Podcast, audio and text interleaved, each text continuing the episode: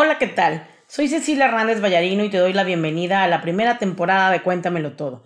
Es un programa de entrevistas donde presentamos a un invitado diferente cada semana y abordamos temas de interés general. Que lo disfrutes.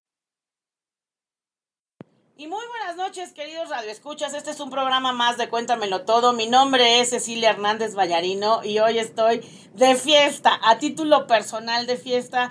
Una de mis amadísimas maestras, la doctora Natalia Ruiz de Otero, nos abre, nos abre su, estudio para, para platicarnos de un proyecto interesantísimo que se llama Teatros Mentales. Pero vámonos a nuestro primer corte musical y comenzamos. Pues, ¿qué tal? Qué linda canción pusimos al final vamos a hablar un poquito de por qué eh, la doctora Natalia nos, nos hace esta selección. Son, son mensajes que nos quiere dejar tatuados en el alma, pero se, los voy a, se las voy a presentar. Doctora Natalia Ruiz de Otero nació en Oxford, Inglaterra, en 1980. En 2002 obtiene su licenciatura en psicología para la Universidad Iberoamericana. En 2005 termina la maestría en psicoterapia clínica en la Universidad Anáhuac donde se especializa en psicoterapia breve y de emergencia en intervención de crisis. En 2017 obtiene su doctorado en psicoterapia con mención honorífica por la Asociación Psicoanalítica Mexicana con la investigación titulada La psicoterapia de grupo breve focalizada en el conflicto, una herramienta para el desarrollo de la resiliencia. Desde el 2013 asumió el cargo de directora general tanto del Instituto de Semiología como del proyecto Grupo de Desarrollos de Conciencia. Hasta el día de hoy se han abierto más de 200 grupos en varios estados de la República y actualmente radica en la Ciudad de México. Está casada y tiene tres hijos. Natalia, mm. bienvenida, muy buenas noches. Hola Ceci, encantada de estar aquí en tu programa. Muchas gracias por la invitación. Ay, gracias por aceptar porque todo lo que tienes que decir, todo tu proyecto de vida, de verdad es algo que de, de relevancia, de relevancia y que la gente tiene que conocer y a partir de la información que reciban el día de hoy tomarán decisiones que marcarán su vida para siempre, estoy segura. Pero quiero empezar porque nos platiques cuándo y por qué descubriste tu vocación de vida. Pues la verdad es que yo desde chiquita, Ceci, siempre supe que la psicología era algo que me movía mucho. Por supuesto que viví experiencias personales que me llevaron desde pequeña a pues, tener que pedir ayuda, digamos, ¿no? Entrar en este mundo de la psicoterapia. Y yo recuerdo haber estado desde los 15 años sentada por primera vez em, con Aurora, se llamaba mi, psicoterapeuta en ese momento, y me encantó. Yo dije, hubo como una identificación, que eso nos pasa a los adolescentes en cierta etapa ¿no? de la vida, en donde vamos encontrando esos patrones, esas figuras que empiezan a ser como como estas, como estas figuras ideales, ¿no? Como decir, yo quiero ser como tú cuando sea grande. Y, desde ahí me empezó a atrapar el mundo de, los beneficios que yo empezaba a encontrar en mí a partir de la reflexión como interna de saber qué quiero y, por qué lo quiero. Y desde chiquita. Y fue algo que no me cuestioné. Yo dije, yo cuando crezca quiero estudiar psicología. Y mm, no me equivoqué. La verdad es que fue una buena decisión y lo disfruto muchísimo. Y a partir de ahí, pues bueno, psicología y después quise especializarme, pues todo lo que ya. Lo que ya leímos, eso de la crisis y de, la, y, de lo breve, qué importante porque es cuando más se necesita la contención. Ya después te canalizas, ya después ves cómo le haces, pero en el momento de crisis, qué interesante sí. especialidad. Esta parte de intervención en crisis que además es algo en donde ya la gente hoy en día no tiene el tiempo ni el dinero incluso para someterse a largos tratamientos. Las personas tenemos demandas como muy concretas y muy específicas con respecto a nuestras propias problemáticas y entonces vamos buscando estos espacios en donde podamos ir focalizando sobre el conflicto. Y la realidad es que se logran eh, resultados muy, muy importantes cuando utilizamos este tipo de encuadre en donde vamos sobre la conflictiva y trabajamos focalizado en ello. Y entonces esa era como mi intención de, especializarme en ello, ¿no? Como ayudar a las personas a poder como satisfacer sus demandas psíquicas, sus conflictivas de una manera mucho más rápida, en donde pudieran encontrar herramientas internas que les ayudaran a poder salir más rápido de sus circunstancias y que se dieran cuenta que además contaban con ellas, porque de pronto nos sucede eso. Estamos en medio de la conflictiva y solemos creer, además, que somos los únicos viviendo esa problemática. Y empezamos a vivir como una sensación de mucha soledad, porque uno dice, seguro soy el único sufriendo por esto. O sea, yo veo al mundo muy contento, a la gente muy feliz y seguramente que nadie más está padeciendo el dolor que yo estoy sufriendo. Y de ahí deriva mucho la, la razón por la cual la depresión es una de las instancias psíquicas que hoy en día y padecimientos mentales que más vemos en la gente. ¿Por qué? Porque se aíslan las personas. Empiezan a vivir estas conflictivas, estas problemáticas y esta sensación como de vergüenza, de vergüenza o inadecuación con respecto a no me estoy pudiendo adaptar a mis circunstancias, los hace como aislarse. Y entonces se ven en la incapacidad de salir y pedir ayuda y decir, help, o sea, me ocurre esto, y, de pronto el que las personas se puedan acercar y cuando lo hacen, encuentren estas herramientas y decir, hombre, por supuesto que cuento con las herramientas internas para poderle hacer frente a lo que me está ocurriendo. Lo vamos haciendo de una manera, insisto, como focalizado en el conflicto, en donde las personas empiezan a encontrar pues estas salidas, estas respuestas a lo que necesitan o están buscando y se sienten como más satisfechos. Esa es la razón por la cual busqué como especializarme en la parte de focalizarme en el conflicto, ¿no? La intervención en crisis, que además, pues muchos vivimos muchas crisis, ¿no? A lo largo de nuestra vida. Pero también hay crisis, pues que son como muy, por ejemplo, el asunto del terremoto, ¿no? Cuando ocurrió. Sí, me acuerdo perfecto. Y, que entonces... Toda la campaña que lanzaron ¿no? Como, porque es bien importante cuando en estas situaciones atender esas crisis inmediatamente. Si no, las emociones se incrustan. Cuando vivimos un trauma de tipo súbito, que no habíamos como contemplado en nuestra historia y que de pronto ocurre, qué importante es atenderlo inmediatamente, porque si no, estas emociones empiezan a tener secuelas después. Entonces, la intervención en crisis adecuada en el momento oportuno hace que las personas salgan y salen adelante, activan sus procesos resilientes. Por eso también la idea de, de por qué hice mi tesis en resiliencia, porque la resiliencia es una capacidad del ser humano que no es innata. La resiliencia se desarrolla, las personas podemos aprender a ser resilientes, pero esto es algo que sucede con el paso del tiempo. Y entonces el que podamos trabajar en nuestros propios recursos resilientes es importantísimo porque a diferencia de las capacidades innatas, con esas nacemos, ¿no? Sí. O sea, el poder regular la temperatura, el poder tener una vista periférica, con todo eso nacemos, son capacidades innatas. Pero hay otras capacidades que vamos aprendiendo y una de ellas es la resiliencia. Entonces, en la intervención en crisis, la resiliencia juega un papel fundamental en nuestra vida. Porque es esa resiliencia, es esa capacidad que tiene el ser humano para poder resignificar la pérdida. Hacer de las pérdidas de la vida una ganancia significativa, pero esto se logra a través de la comprensión del evento. Una persona que vive un trauma, una crisis en ese momento y no comprende las razones de por qué está viviendo lo que está ocurriendo, es decir, como que no lo elabora, a eso le llamamos como la elaboración del evento, es como que queda un chipote, digamos, en la conciencia.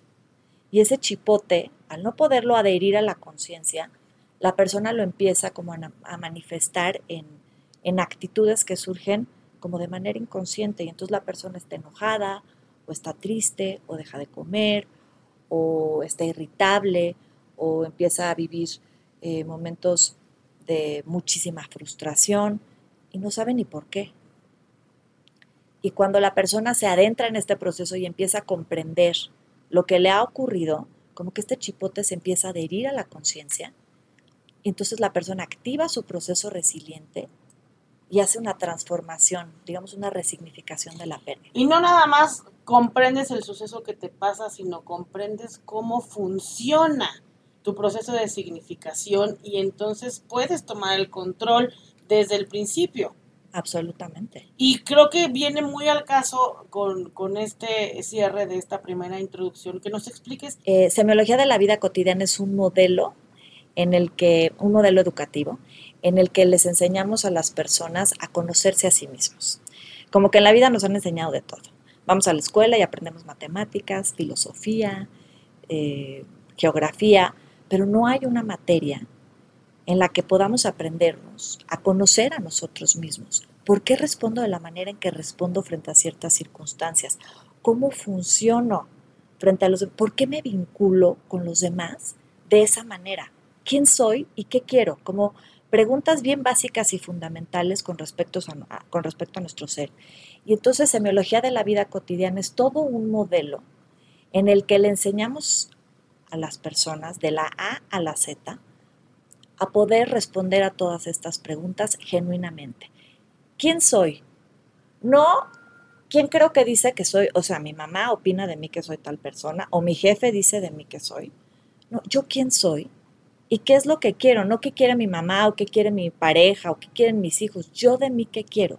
Y son dos preguntas fundamentales, importantísimas, que a partir de este modelo las personas aprenden a contestar, se adentran al conocimiento de sí mismo, de cómo han construido los significados a partir de su vida y cómo esos significados los han hecho sufrir a lo largo de todos estos años.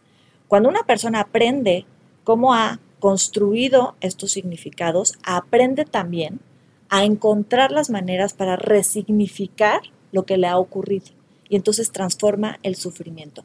Aprende a hacer de las pérdidas de la vida una ganancia significativa. ¿Entendieron, Radio Escuchas? ¡Qué sencillo! ¡Qué sencillo! ¿Verdad? Pues aquí nos enseñan y nos enseñan muy bien y, comienza todo un proceso de transformación a partir de el conocimiento de uno mismo, que es lo único que se necesita para poder elevar nuestros niveles de conciencia. Y, tal vez serviría mucho más, Ceci, si ponemos un ejemplo con respecto a los significados, ¿no? Y cómo de pronto una persona puede como desarrollar un significado con respecto a un evento y otra persona en el mismo evento, en las mismas circunstancias, le da un significado totalmente diferente. Y esto es algo que vemos en, en los grupos de desarrollo de conciencia, que ahorita vamos a platicar de ello, pero imaginémonos que llega una persona al grupo y de pronto expone la siguiente problemática, ¿no? Y dice, no, pues vengo muy mal, muy enojado, muy frustrado, porque mi socio, mi amigo de toda la vida, acaba de cometer un fraude en la empresa y me acabo de dar cuenta. Y entonces estoy en bancarrota. Y no puedo creer. O sea, me acabo de dar cuenta de ello y, me siento muy mal. Cuando esta persona elabora con respecto a esto que le está ocurriendo, lo primero que necesitamos comprender es qué de todo esto que te está ocurriendo es lo que verdaderamente te está haciendo sufrir. Una persona podría decir, lo que verdaderamente me está haciendo sufrir de este evento es el hecho de haber quedado en bancarrota. Ya no tengo lana, no sé qué voy a hacer. Perdí todo mi capital, le aposté a una inversión y hoy ya no tengo nada, mi cuenta en ceros. Entonces eso me trae mal. Otra persona podría entonces decir, no, no, a mí la lana me vale gorro. La lana va y viene y no es el tema. Mi amigo me traicionó. Mi amigo me traicionó. Eso es lo que verdaderamente me tiene muy mal. Mi amigo de toda la vida. No puedo creer, ¿no? Que haya cometido este fraude y a mis espaldas, etc. Entonces, tenemos una persona que se aflige por el dinero, otro más bien focaliza el conflicto en la traición, pero habría otra persona que tal vez dice, mira, a mí ni el dinero ni la traición. A mí lo que verdaderamente me tiene atorado es la sensación de vergüenza. ¿Qué les voy a decir en mi casa? ¿Cómo voy a salir a decirle a mi familia, a mis empleados? ¿Qué creen? Me vieron la jeta, ¿no? Y entonces, de pronto la sensación de quedar expuesto en mi imperfección, en mi descuido, en mi eh, ingenuidad. ingenuidad frente a todos los demás. ¿Cómo voy a manejar esa sensación? Entonces vamos viendo cómo cada uno frente a un mismo hecho le puede dar un significado muy diferente. O sea, lo que le atora emocionalmente pueden ser circunstancias muy distintas. Pero entonces cuando reflexionamos con respecto a la primera persona, empezamos a elaborar su historia y nos empieza a relatar de, pues claro, es que yo toda la vida vi un papá que contó chiles enfrente de mí y me lo hizo saber, a ver, mijito, aquí la lana es lo que verdaderamente te va a hacer un hombre exitoso tú te tienes que preocupar por verdaderamente juntar un patrimonio si quieres ser alguien en la vida. Y entonces de ahí viene Pues la razón por cual le da ese significado a esta persona, por el tipo de vínculo que estableció con su papá. Aprendió a vincularse a través de que el dinero era un factor importante para tener valía como ser humano. Pero el segundo, el que más bien estaba atorado en el asunto de, pero la traición. Pudo haber vivido en la infancia una situación en donde vio un padre deshonesto, un padre que cometía infidelidades, un padre que probablemente no era sincero con la familia, había secretos, escondía sus actitudes y entonces aprende de alguna u otra manera a vincularse a través de la sensación de ser traicionado y se vuelve a colocar en la situación de la traición. Le hagan lo que le hagan, él es un experto en la sensación de sentirse traicionado, porque así se sintió en la infancia. Y vuelve a resignificar su historia, significa su historia a partir de lo que conoce, que es la sensación de sentirme traicionado. Pero el tercero, podríamos decir, bueno, ¿por qué tipo de vínculo estableció o qué aprendió en la infancia? Pues a mí más bien me enseñaron en la infancia que todo el tiempo me decían, eres un bueno para nada, mijito, a ver si ya te pones las pilas, caray. Ve a tu hermano, ve todo lo que hace y lo buen estudiante que es, y tú procero, chavo, ¿qué onda? a ver si ya haces algo de tu vida. Y entonces la sensación de volverse a quedar expuesto frente a su imperfección, pues le queda muy bien, porque es un experto en la sensación de sentirse devaluado, en la sensación de sentirse juzgado, de sentirse señalado por sus padres. Entonces inmediatamente vuelve a conectar como con ese significado.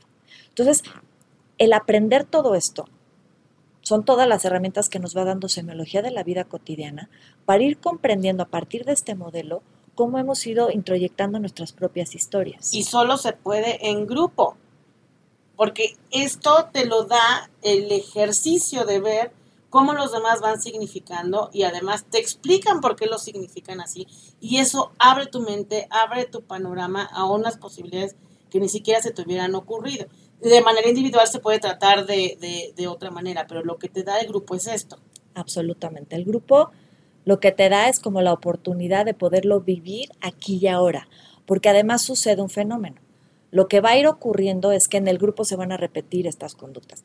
Ese que de pronto se sintió como la sensación de que tenía que ser muy valioso por lo que tiene o por lo que ha ganado, seguramente va a ser alguien que va a llegar, digamos, como a, pavonear o a presumir frente al grupo todo lo que tiene y lo que ha logrado.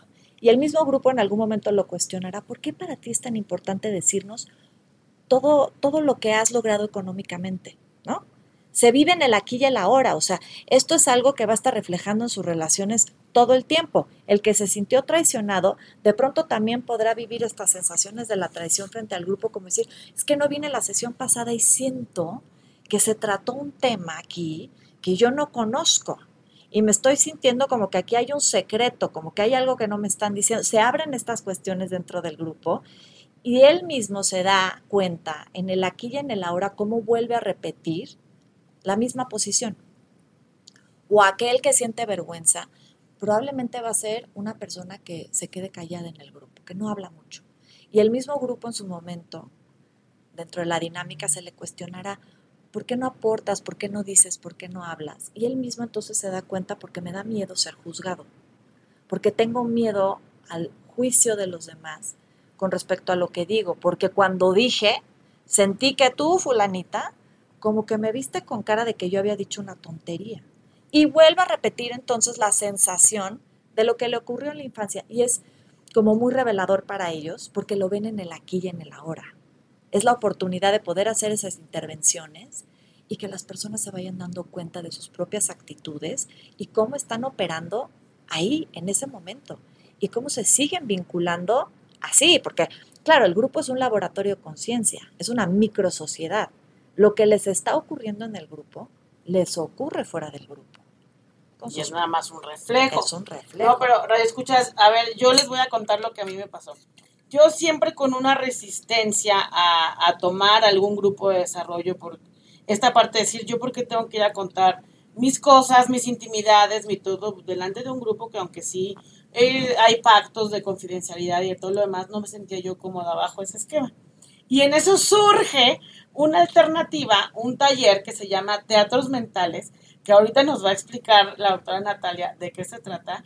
Y, les voy a decir, les caí en la trampa, Radio Escuchas, caí en la trampa. Pero explícanos, por favor, cómo surge esta idea de, a pesar de tener los grupos de desarrollo de conciencia, hacer un taller de teatros mentales. Teatros mentales surgió justo de eso, de grupos de desarrollo de conciencia, porque a lo largo de las sesiones, en algún momento, eh, como que nos aventuramos a decir, a ver, esto que no se está pudiendo comprender en la dinámica, vamos a representarlo.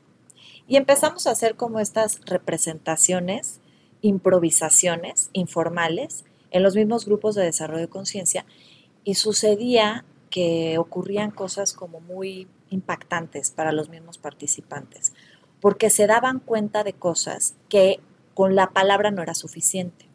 Es decir, lo que nos da teatros mentales es la oportunidad de poder ir de la mente a la acción, diferente de lo que hacemos en grupos de desarrollo de conciencia o en un proceso de psicoterapia individual o consultoría individual, en donde vamos de la mente a la palabra.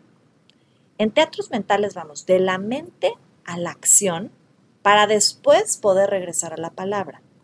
Y vemos entonces la representación de estos significados, es decir, en grupos de desarrollo de conciencia lo empezamos a hacer, te digo, como de una manera muy informal. Y entonces de ahí surge el decir, no, esto lo tenemos que llevar a un taller. O sea, esto nos está dando para mucho. ¿Por qué? Porque ¿qué son teatros mentales y de dónde viene el fundamento o el objetivo? Si yo les decía a todos, a ver, piensen en la palabra mamá. Todos podían semánticamente construir un significado y decir, a ver, mamá, pues significa esto. Digamos en la palabra. Pero si yo les decía, a ver, suban al escenario y representen la palabra mamá, salían 12 representaciones o 15 o los que fueran muy diferentes. ¿Por qué? Porque la acción es como muy nítida, esa no nos engaña. Como que a partir de la representación las personas podían decir, ¿por qué yo estoy actuando este tipo de mamá? Y tú actúas una mamá muy diferente. Claro, porque tiene que ver con nuestras propias historias. Todos vamos aprendiendo estos, estos constructos a lo largo de nuestra vida pero cuando les damos un significado a partir de la palabra, de pronto hay la sensación de que nos podemos quedar medios cortos. Pero cuando suben al escenario y lo representan, es como la sensación de quedar desnudos frente a los propios significados que le han dado a sus propias historias. Y además, con una libertad de decidir cómo quieres representar el papel, que termina siendo más que un reflejo de cómo estás interiorizando ese concepto.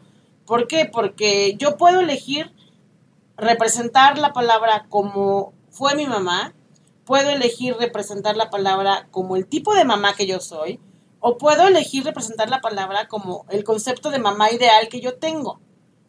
Es, una, es una elección, pero además la tomas en milésimas de segundos, o sea, no es algo como que lo pienses y digas, ah, sí, mi interpretación se va a tratar ahora.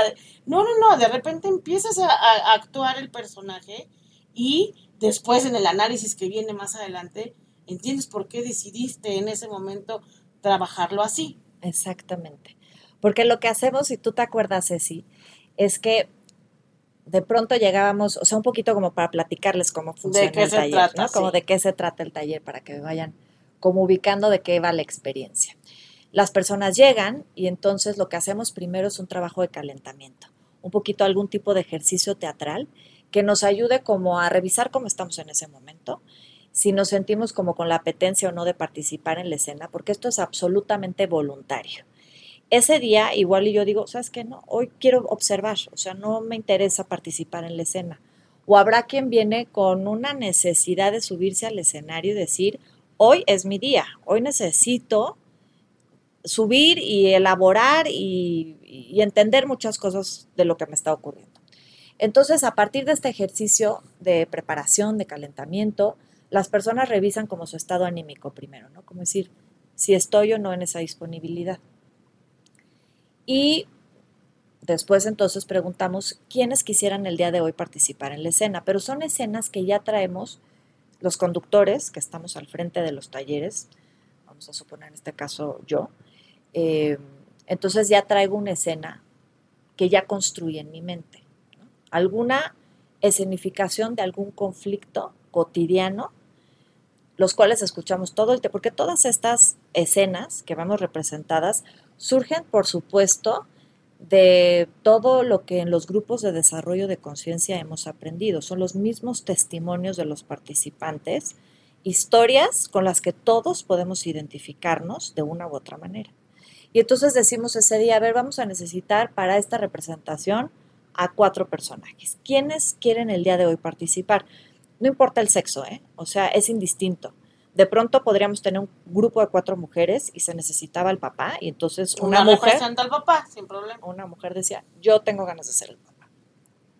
Y entonces salimos del salón las cuatro personas que quieren participar. Uno inocentemente levanta la mano. y dice, Sin pues, saber a lo que vas. perfecto. Y salimos y entonces hacemos el planteamiento de la escena. Y entonces decimos, ¿quién quiere ser papá? Porque eso también es voluntario. No, yo. ¿Quién quiere ser la mamá? Yo. Necesitamos una hija, yo. Y necesitamos un hijo o hermano, ¿no? Yo. Y entonces ellos eligen el papel que quieren representar.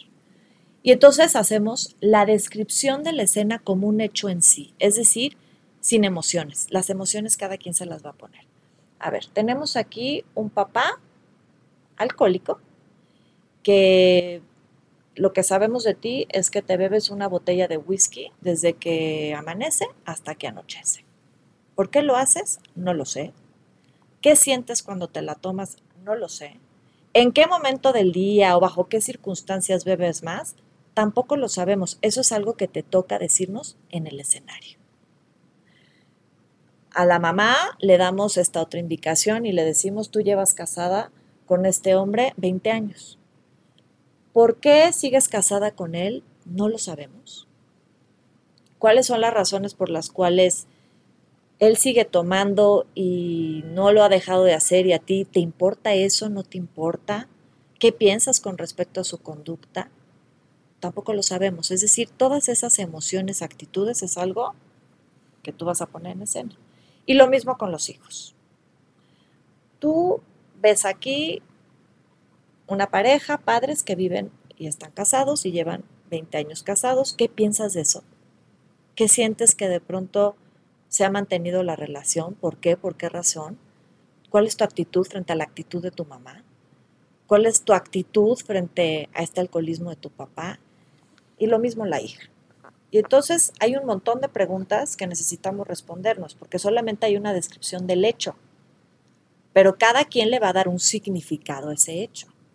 Porque en semiología de la vida cotidiana decimos, no es el hecho, es cómo tú significas el hecho en ti. Es decir, no es lo que te ocurre, sino lo que tú haces con lo que te ocurre en la vida. ¿Qué significado le vas a dar? Ahí hay una situación. Entonces suben al escenario previo a eso tú nos dejas ahí, nos das tres minutos, para, pónganse de acuerdo dónde van a estar, quién habla primero, dónde van a entrar, pero de verdad ponte de acuerdo en tres minutos y súbete al escenario. Entonces ni siquiera da tiempo de, de, una dirección de escena ni nada, es vámonos a la improvisación y cada quien va tomando la palabra según lo que vaya saliendo.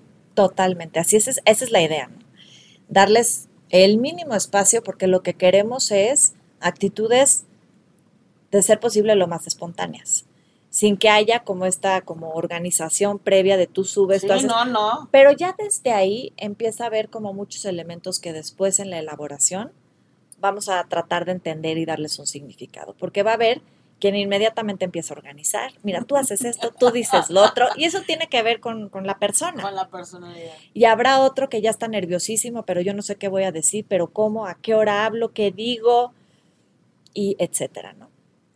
Y entonces suben al escenario, se da esta representación en donde no sabemos para dónde va a ir la escena, qué va a ocurrir, y ocurren cosas muy interesantes. ¿Por qué? Porque vamos entonces a ver representado nuestras diferentes actitudes a lo largo de la vida. Los seres humanos tendemos a representar tres tipos de actitudes, porque las actitudes es algo que estudiamos muchísimo también en semiología de la vida cotidiana. Una actitud es nuestra postura frente a la vida. La actitud es esta predisposición perceptiva que yo voy a tener frente a las circunstancias. Me ocurre algo y yo ya llego como con una actitud. Igual yo ya tengo una predisposición a sentirme traicionado igual y yo ya vengo con una predisposición a sentirme abandonado, una predisposición a sentirme controlado, una predisposición a sentirme rechazado. Todos vamos teniendo predisposiciones en nuestra vida, es decir, estas actitudes que tienen que ver con nuestro sistema de pensamientos, nuestro, sistema de creencias y nuestro sistema de valores. Y todo eso es algo que aprendemos en semiología de la vida cotidiana. Cómo construir este sistema de pensamientos, de creencias y de valores. Y todo esto es algo que vamos integrando a lo largo de cada uno de los cursos que vamos tomando. Y lo que vemos entonces en el escenario, más allá de la parte teórica, es la representación de la actitud. Ahí está. Esta es mi actitud frente a esto que me está ocurriendo. Pero les decía yo que puede haber como diferentes tipos de actitudes o emociones. Hay unas actitudes o emociones que tienen que ver con lo que aprendemos de nuestros papás. Aprendemos a responder de pronto frente a ciertas circunstancias como respondieron nuestros papás. Y entonces una persona de pronto en el grupo puede ser, digamos, como muy agresiva en la manera en cómo dice las cosas a los demás. Y de pronto se le puede señalar al otro, ¿cómo te sentiste con esto que te acaba de decir María con respecto a la escena? Oye, no, me sentí como muy agredido, ¿no? O sea, como que sentí que me lo dijiste como en un tono muy fuerte. Entonces esta persona se da cuenta de, ay, no me había dado cuenta que así digo las cosas. ¿Y de dónde lo habrás aprendido? ¿De dónde aprendiste? Y es cuando te arrancas, es que mi papá, es que así me hablaba mi, papá, es que así me hablaba mi mamá. Y no nos damos cuenta y hay como estas identificaciones con el agresor que vamos introyectando y que entonces las proyectamos y forman parte de nuestra actitud y nuestra conducta y no nos damos cuenta. Y esa es la maravilla del grupo, que nos empieza a poner estos espejos y estos reflejos que decimos, wow. Te tienes que confrontar. Sí, la escuchas, porque una vez que ya estuvimos haciendo la escena libremente, que serán como cinco minutos, porque se pierde un poco la noción del tiempo, o a veces un poquito más si lo requiere la escena, se hace un corte, todos volvemos a nuestros lugares y empezamos con un análisis. Con un análisis, que es lo más rico. No, bueno, es, es jugosísimo ver de qué manera las personas percibieron tu interpretación, a veces encuentras un que sí, efectivamente, que me salió bien. O sea, sí quería yo que se notara que estaba yo enojada y esto y lo otro, pero otras veces dices, claro que no, no era eso lo que yo estaba tratando de representar o lo que yo estaba tratando de decir. Y es cuando empiezas a comprender cómo perciben las otras personas lo que tú mandas. Exactamente. Y eso es como, como lo más jugoso, como dices, ¿no? De todo esto. Porque entonces empezamos a escuchar a partir de las elaboraciones de los demás, pues también sus propios afectos. Es decir, no nada más trabaja el que se subió al escenario, también trabaja el que está abajo. Porque también el de abajo de pronto se va a dar cuenta que se le movió algo con respecto a este papá que vio representado en la escena. Híjole, me estaba dando un coraje la manera en cómo le estabas hablando a tu hija. ¿Por qué? ¿Qué tiene que ver eso contigo y con tu historia? Y entonces esta persona conecta con su propia problemática, con sus propias historias y se da cuenta de cómo en el escenario pues ve representada también su propia situación. Y entonces se vuelve una oportunidad para todos de elaborar y de darnos cuenta que lo que le ocurre al grupo nos ocurre a todos. Es decir, nadie somos ajenos ni podemos ser indiferentes frente a la problemática de nadie, porque nos damos cuenta que de una u otra manera o somos padres, o somos hijos, o somos pareja, o etcétera. Es decir, formamos parte del sistema. Y por eso entonces podemos entender y nos vemos afectados frente a lo que está ocurriendo. Luego me acuerdo, Natalia, que había una parte del de taller que me costaba muchísimo trabajo hacer, que era cuando me tocaba hacer el yo observante de algún personaje. Eh, ¿Nos metes un poquito en contexto y nos explicas qué es ser un yo observante? Sí. En semiología de la vida cotidiana practicamos y aprendemos el ejercicio de la autoobservación. Esto quiere decir que yo pueda tener conciencia de mí, conciencia del hecho y conciencia del impacto que este hecho está teniendo en mí.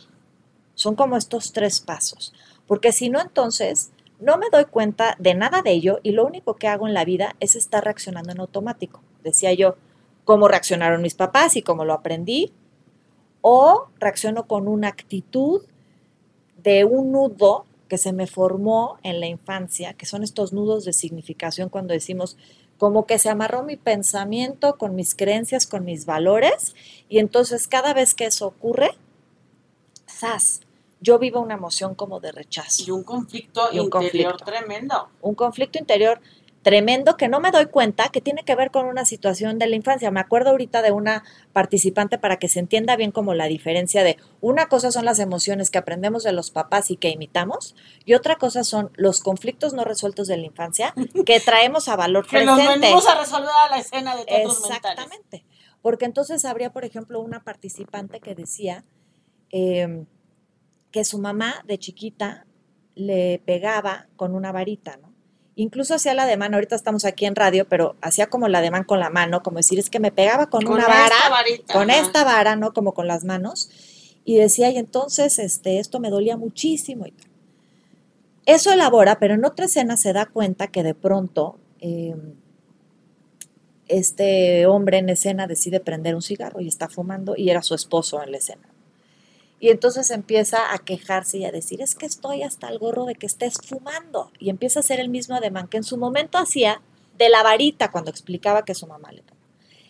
Y entonces, de pronto, cuando paramos la escena, se da cuenta que su reacción fue una reacción demasiado fuerte, demasiado impulsiva, porque ella se estaba viendo frente a la madre que lo golpeaba y no estaba comprendiendo que estaba frente a su pareja, que estaba fumando un cigarro. Estaba fumando. Ajá pero ella lo estaba viviendo como si la estuvieran golpeando en ese momento. El que la persona puede en ese momento identificar y decir, a ver, espérame. Lo que me ocurrió y ahí entonces, allá sí era un dolor, allá sí mi mamá me pegaba con una varita y sí me causaba muchísimo dolor. Aquí y ahora estoy frente a mi pareja y se está fumando un cigarro. Y sin embargo, yo lo estoy viviendo como ese evento de la del pasado, de la infancia, y lo estoy trayendo a valor presente y me está haciendo sufrir con una magnitud desproporcionada. Pero las personas entonces se dan cuenta de eso y aprenden a separar, a ver, a ver, a ver. Esta reacción es desproporcionada. Esto tiene que ver con un nudo de significación, con un conflicto que yo traigo atorado que de pronto vi la oportunidad frente a mi pareja de cobrarle las cuentas pendientes del pasado, porque siempre queremos andar saldando facturas. Ahora yo traigo una factura pendiente con mi mamá y de pronto veo a mi esposo fumar y me parece este. la oportunidad ideal para poderle entonces cobrar todo mi sufrimiento.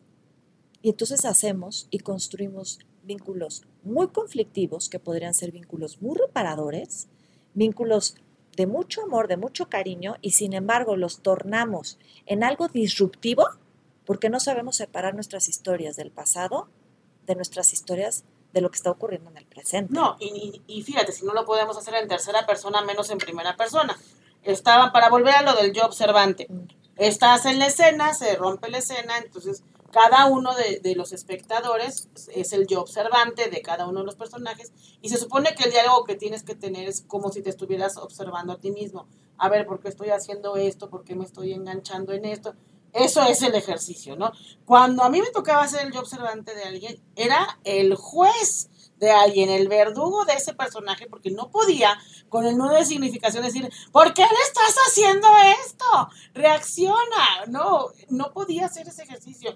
Y supongo que tampoco lo puedo hacer en mí misma entonces, porque me quedo con este nudo de significación de que me están haciendo una injusticia o, de todo lo demás. Exactamente. Y entonces, esa es la razón por la cual entonces les pedimos a estos yo observantes que son en ese momento los espectadores quienes, digamos, no participaron en la escena, llega un momento en el que vemos la escena y cuando la escena alcanza su punto importante o donde ya se representó lo que creo que se tuvo que haber representado, les pido a los participantes que paren y se me quedan ahí congelados. Y en ese momento les pido a personas dentro del público que por favor suban a hacer el papel de yo observante, digamos del padre. Y entonces tú al ser el yo observante tienes una distancia la oportunidad de construir esto que le llamamos la distancia crítica. ¿Por qué? Porque no estás metido ahí en la escena. Eso te da la oportunidad como yo observante de poder observar lo que este padre está sintiendo. Porque de pronto este padre está reaccionando en escena, pero no tiene claridad, que eso es lo que nos pasa en la vida. Sí, sí. Ahí vamos, pero no tenemos con claridad qué estoy sintiendo. Esa es la idea, eso es uno de los objetivos. Tenemos que volvernos expertos en nuestros propios afectos. Cuando yo puedo distinguir que esto que estoy sintiendo es enojo, le doy una dimensión a mi problemática totalmente diferente porque lo dejo de actuar y lo empiezo a incorporar. Digo, ya no tengo que actuar mi enojo porque ya me di cuenta que estoy enojado. Sube el yo observante y entonces le pedimos que haga las veces del yo observante, digamos, del padre alcohólico. Y le pedimos entonces que en primera persona nos diga cómo se siente. Y entonces esta persona dice, yo me siento muy triste, por ejemplo. Me siento muy avergonzado de mi problemática porque me doy cuenta que no puedo parar con esta adicción. Me doy cuenta que les hago daño a mi familia, que le estoy haciendo un daño terrible, pero que sin embargo me rebasa la copita de whisky, no puedo parar. Y entonces tengo muchas ganas de parar con esta conducta, pero también veo mucha agresión por parte de mi familia. Y entonces no veo cómo pedir ayuda, porque siento que lo único que hacen es juzgarme, maltratarme y no se dan cuenta que por más que yo quisiera parar, esto me rebasa. Por poner un ejemplo. Por poner un ejemplo, sí. Es muy difícil llevar, hacer ese ejercicio, pero a base de la práctica es que uno consigue poder hacer ese análisis. Y al hacerlo en la escena, cuando te ves en una circunstancia así, puedes aplicar la misma técnica sobre ti mismo. sobre ti mismo, pero lo que es muy interesante es que claro que ahí se van a entrelazar las historias, porque el que sube a ser de yo observante también va a entrelazar una parte de su propia historia. Y entonces también es una oportunidad para esta persona de poder reflexionar con respecto a ¿por qué me estoy sintiendo tan juzgado? ¿Eso qué tiene que ver conmigo? ¿Seré que yo me estoy sintiendo juzgado en mi vida? Y se da cuenta que sí, que por supuesto que lo que no está pudiendo en ese momento procesar y que tiene Lo que ver, está diciendo en la voz del alcohólico que no puede dejar de beber es lo que él- a él le está pasando. a él le está no necesariamente con el alcohol, sino en otras circunstancias de su vida. Radio escuchas, o sea, de verdad es una experiencia que se tiene que vivir. Yo les digo, me había cerrado la oportunidad de, de- vivir y de aprender sobre una terapia de grupo. Y cuando sale lo de este taller, a mí siempre me ha encantado el performance. Yo soy feliz, feliz en el performance. Y dije, qué buena onda, porque vamos a hacer representaciones de temas que nos van a dar. Después vamos a hacer un análisis con todo lo que hemos aprendido de la significación y resignificación. Y va a estar divertidísimo. Yo me sentía completamente eh, protegida de que mis emociones y, y- mi privacidad esta que yo este, salvaguardo tanto no iba a estar expuesta. No, al final de cuentas estoy muy contenta porque aunque llegué con otra expectativa, sí me llevó el regalo. El regalo de la contención que te da el grupo, de la contención que te da la guía, de la significación y ha sido una de las experiencias más sublimes de mi vida. Qué padre, Ceci. La verdad es que para todos se vuelve como un taller de lo más enriquecedor, porque te sorprendes de ti mismo. Como que nunca sabes qué va a pasar arriba en el escenario. No lo sé yo como conductora, no lo saben ellos, no lo sabemos nadie. Y entonces cada sesión se vuelve una sorpresa, como la oportunidad de vivir una sorpresa súbita para el alma, de expansión, de comprensión, y todo eso entonces va activando nuestros procesos resilientes, porque voy comprendiendo, claro, eh, ya entendí por qué tiendo a juzgar tan fuerte a las personas. Pues es que el primero en juzgarse durísimo soy yo conmigo mismo. O ya entendí por qué en el trabajo me tienen miedo, o ya entendí esto, ¿por qué? Porque a través de estos ejercicios me doy cuenta cómo la gente me está percibiendo. Absolutamente. Y entonces puedo tomar responsabilidad Así es. por mis actitudes, porque entonces si no caemos en estas actitudes como de victimización, en donde todos tienen la culpa de lo que me está ocurriendo y siempre queremos que el cambio sea de los demás, ¿no? Como decir, es que el día que mi marido cambie, o el día que mis hijos entiendan, o el día que mi jefe se comporte de una manera distinta, ese día entonces ya voy a ser feliz. Y la realidad es que nos podemos quedar sentados esperando en un sillón toda la vida que eso ocurra. El cambio tiene que venir de nosotros, de la manera en cómo estamos viendo la vida. Si yo aprendo a darle un significado distinto a mis circunstancias, entonces he transformado mi vida. Voy entonces a tener la posibilidad de erradicar el sufrimiento y vivir la vida que siempre he querido vivir. Y además se puede hacer a voluntad, porque yo estoy, estoy volviendo a vivir el taller. estoy emocionadísima. Ya después de que se hace lo del yo observante y todo, hacemos una mesa redonda en la que decimos, a ver, ¿de qué manera asertiva, saludable emocionalmente se hubiera podido abordar la problemática que plantea? Exactamente. Entonces es una lluvia de ideas entre todos y al final la oportunidad de representarlo desde esa perspectiva. Platícanos, por favor, porque esto es tan liberador y tan esperanzador. Eso mero que dices. O sea, es decir, después de la elaboración que hacemos y entonces entendemos la razón por la cual reaccionamos de esa manera, es decir, porque fue una actitud que, claro, aprendí de mi mamá y lloro por todo. Y ni sé por qué estaba llorando en la escena.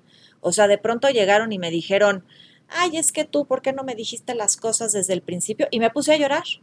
Y me di cuenta que no estaba conectada a ninguna emoción, pero el tema era llorar, para que le pararan. ¿no? Para hacerlos para atrás. Sí, sí, sí. Y entonces, a ver, ya comprendí eso. ¿Y te funciona? No creo que no me funciona. Me di cuenta que se paró, se fue y me dejó hablando sola. ¿Y eso quieres de tu vida? ¿Eso quieres no poder vincularte adecuadamente, no poder establecer un buen lazo de comunicación con la persona? No, pero por supuesto que no. ¿Y le funcionó a tu mamá? No, bueno, claro que no le funcionó. No, ¿y qué hubiera pasado si le das un abrazo? ¿Qué te hubiera gustado hacer? Ajá, ¿qué te hubiera gustado que hicieran en esa circunstancia? Sí, de verdad es, es una cosa increíble lo que sucede. Es decir, como reflexionar sobre nuestras actitudes autónomas.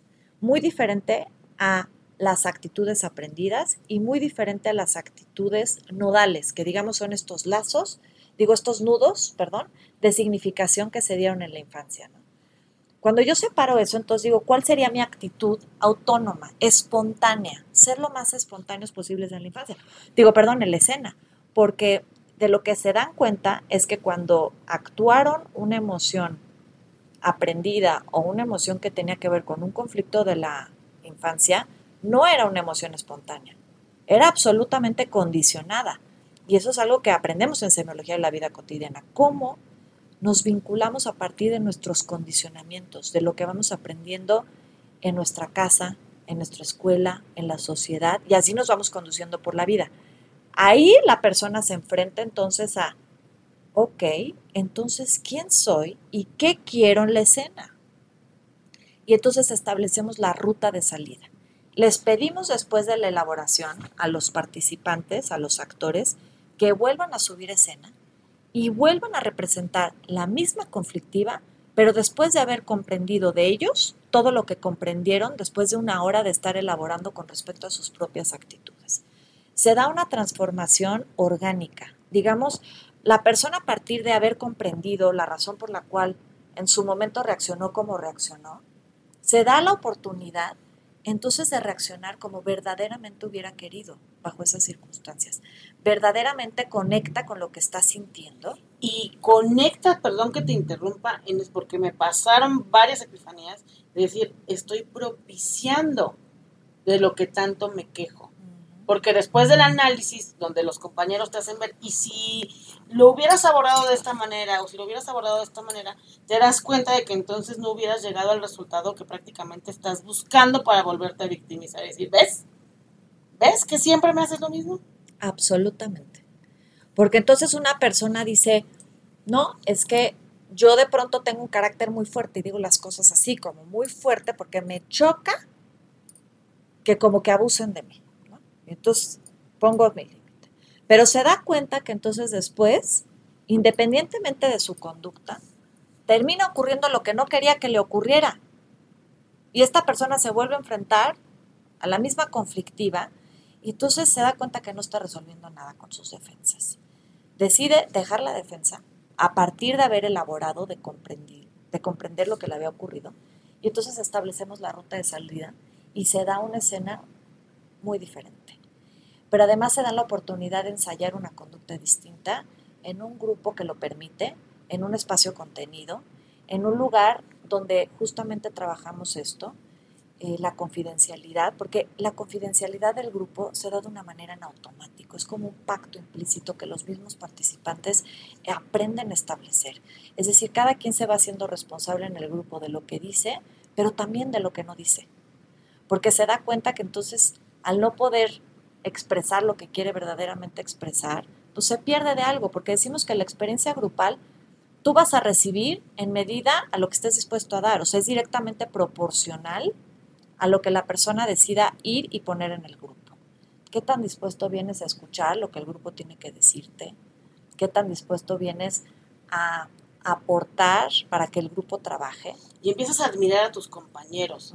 Y empiezas a querer, eh, eh, se convierte en algo aspiracional. A ver, esta capacidad que tienes tú de análisis, la admiro, explícame cómo le haces. Esta fortaleza que tú tienes, explícame. ¿Por qué puedes ser tan sensible y tan empático? Yo no puedo, explícame. Entonces empieza a haber retroalimentación en todos los sentidos. Absolutamente. Y eso que acabas de mencionar, Ceci, es el segundo aspecto de la resiliencia, el que se puedan dar patrones de identificación en el grupo. El primero, para poder desarrollar resiliencia, comprensión, que es lo que hacemos con la elaboración. Y el segundo, encontrar esto que tú dices. Tú y yo somos iguales. Tú y yo podemos adolecer de lo mismo.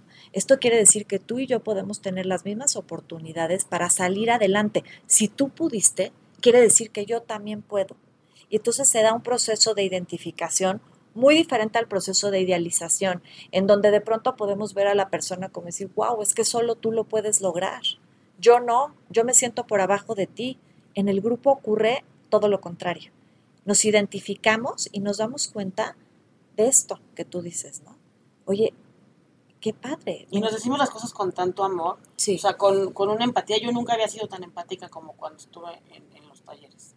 Porque vas desarrollando esa oportunidad de vivir en un papel. mucho, juzgaba mucho y, y, y, y, cuando explican por qué reaccionan como reaccionan o por qué hicieron la interpretación como la hicieron, entonces empiezo a comprender y eso, pues la, empatía, yo creo que sí es empatía lo que me pasó o, o qué será.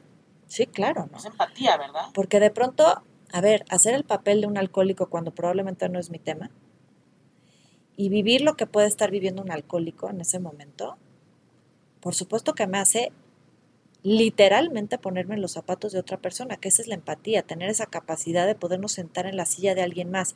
Y ahí es donde se nos va este, la vida, es decir, nos cuesta tanto trabajo de pronto entender el significado que alguien más le está dando a una circunstancia, que entonces caemos en el juicio. Es que claro, porque lo estás viendo de esa manera, te estás ahogando en un vaso de agua, tan fácil que es resolver esto. Sí, sí, sí. Pero cuando te pones en sus zapatos y te subes al escenario y te colocas en el papel de ese personaje, te abre un mundo de oportunidades y te das cuenta de un chorro de cosas, ¿no? Estamos ya por terminar el programa hoy. Se me fue como agua. Necesito un programa de tu blog, porque por favor, ahorita dinos cómo podemos buscarte, cómo podemos leerte. El blog está, Radio Escuchas, espectacular. En el artículo ya van a encontrar toda la información, pero Natalia nos regala todo este análisis de determinados casos, obviamente cubriendo personalidades y confidencialidades y todo, pero es planteamientos de problemas y el por qué se van significando así las cosas y todas las preguntas que los del grupo le hacen a esta persona. Ahorita tú, tú solita nos cuentas de eso.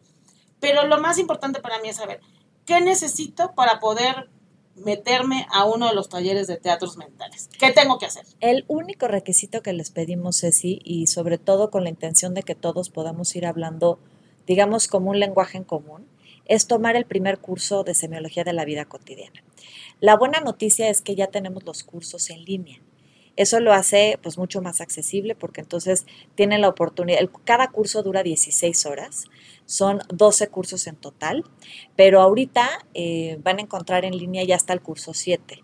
Pero el primer curso es el portal para poder entrar a este fascinante mundo del conocimiento de uno mismo, que es justamente el curso 1, que es el conocimiento de uno mismo, así se llama y yo estoy segura que lo van a disfrutar muchísimo, porque no hay nada más placentero que conocernos a nosotros mismos.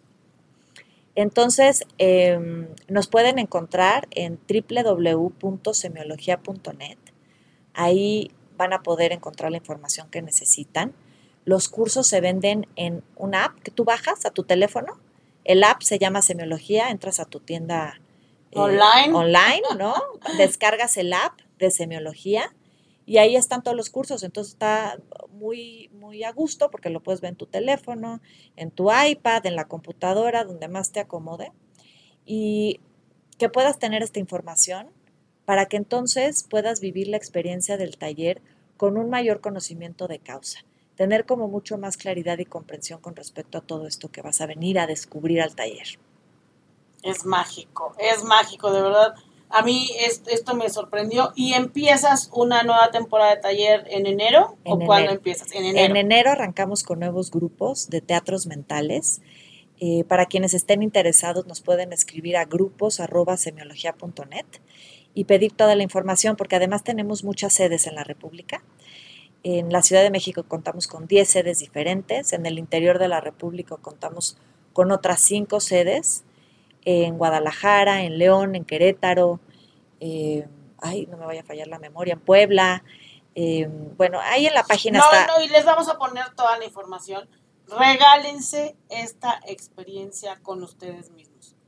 Regálense, de verdad, Radio Escuchas van a comprender mucho, mucho sobre sus relaciones de trabajo, de familia, de pareja y sobre todo, sobre todo de la relación con ustedes. Porque es un taller de 12 sesiones, eso es importante decirlo, es un taller semanal. Nos reunimos una vez a la semana, dos horas, y son, es un Más la hora del estacionamiento, porque tú juras que se acaba tu taller en cuanto salimos del estudio. Nos quedamos masticándole como media hora más en el estacionamiento. Seguro que sí, porque esos son vínculos que se van también estableciendo dentro del grupo, que son vínculos bien ricos. Sí, cómo no, cómo no. Y el blog, si me preguntabas, el blog lo pueden encontrar en esta página en www.semiología.net, ahí van a ver blog ya en su momento me encantará venirte a platicar. Ay, por favor, hagamos un programa del blog. Feliz, feliz. Me parece perfecto. Y donde abordo diferentes problemáticas que van surgiendo dentro de los grupos. Entonces, un blog en donde de pronto se lo dedico a trabajar sobre la autoexigencia, otro sobre codependencia, la paranoia, el último blog que recientemente publiqué, ¿por qué vivimos constantemente insatisfechos? Hagamos lo que hagamos seguimos viviendo la sensación de la insatisfacción. En fin, son como 20 artículos diferentes publicados eh, que son testimonios, insisto, velados, cuidando el anonimato y la confidencialidad de los participantes, en donde claro que he modificado ciertas partes de la historia para en ningún momento exponer. Sí, pero llevados a cabo de tal manera que te identificas independientemente de la problemática que se plantea con la manera de reaccionar o con la manera de percibir de, de los casos que comentas y pues con los temas. Sí, y entonces definitivamente con los temas. En el blog van a encontrar una parte escrita que es el artículo y también un audio y un video, bueno, el audio y video en donde hago una pequeña exposición con respecto al tema para ampliarlo y tenerlo más claro y también que me escriban al blog si tienen dudas, eh, comentarios, me va a encantar compartirlos con tu auditorio también. Ay, Natalia, muchísimas gracias. Nos dio tiempo nada más de meter dos cortes musicales, uno al inicio y uno al final. Nos quedamos con Memories de mm. Maroon y con Imagine. ¿Por qué las escogiste? ¿Qué mensaje nos estás mandando con eso?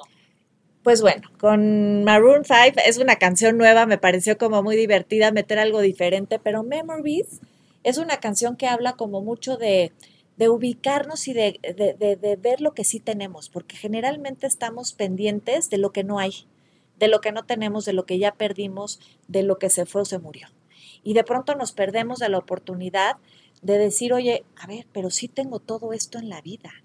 Y generalmente tendemos a escindir nuestra mirada y colocarlo sobre la pérdida. Y ya es momento, como en este proceso resiliente, de enfocarnos en la ganancia. Es un poquito como la idea de por qué escogí esta canción. Padre. Y bueno, y la otra que, la misma letra, es la Let It Be. Let It Be. Let It Be es como, como una oda en, la, en, el proceso de consultoría, en la parte de los grupos, ¿no? O sea, hay momentos en los que tienes que let it be, déjalo ser, ¿no? Como fluye con las circunstancias, de pronto los participantes se atoran, ¿no? ¿Cómo voy a fluir con esto que está ocurriendo? Solo sí. déjalo. Así vos datos, o sea, let it be. Y entonces con este grupazo, ¿no? De los Beatles. Ay, sí, qué padre. Que yo ya no sabía ni cuál escoger, porque ahorita dijiste Imagine y entonces nos transporta a otras cosas, pero Yesterday y otras cosas, pero este Hey Jude, y entonces todas nos van dando como, como un mensaje, ¿no? Como muy en relación Como muy en relación. Ay, Natalia, que todo esto. Estaba yo, ni podía estar al pendiente del reloj ni de los audios, nada, estaba embelecida viéndote, escuchándote, el dominio que tienes de explicarnos las cosas de manera que las podamos entender y llevar hacia la práctica. Les voy a dar un abrazo, ustedes no pueden ver, pero yo le voy a dar un abrazo. Ay, Ceci. Muchas gracias y nos vemos pronto para que hagamos un programa sobre el blog. Te admiro, me encanta cómo conduces este programa, Ceci, qué padre. Y además, qué padre para todos tus radioescuchas tener la oportunidad de escucharte una vez a la semana con tantos temas ¿Qué interesantes tal? No que nos sabes, traes. estoy soñando, esto ha sido un regalo.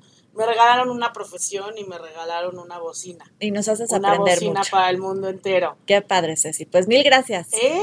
Hasta luego y recuerden cómo cierro siempre en mis programas.